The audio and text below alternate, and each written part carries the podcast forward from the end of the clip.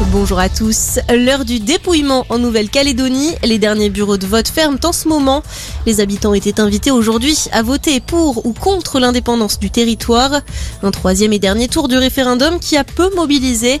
La participation était estimée à un peu plus de 40% à 17h heure locale contre 73 et 80% à la même heure lors des deux premiers tours. C'est d'ailleurs le nom qu'il avait emporté à chaque fois. À noter qu'Emmanuel Macron s'exprimera à 13h heure de Paris sur le sujet. 2500 patients en soins intensifs. Le pic de la quatrième vague de Covid dépassé par la cinquième vague en France. La pression hospitalière s'intensifie, conséquence de la reprise épidémique.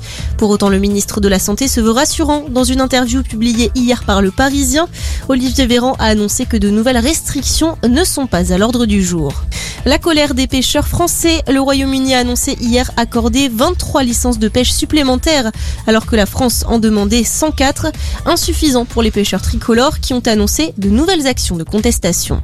Quatre départements toujours en vigilance orange ce matin pour des risques de crues, les Landes, les Pyrénées-Atlantiques, les Hautes-Pyrénées et le Gers.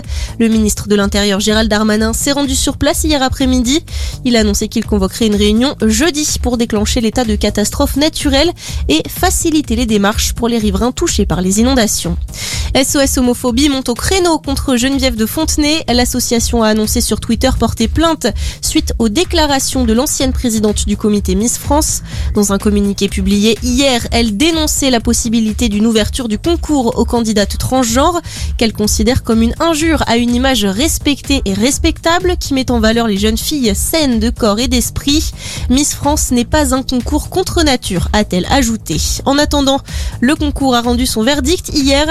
La francilienne Diane Lair qui a remporté le titre de Miss de beauté nationale. Bonne journée à tous.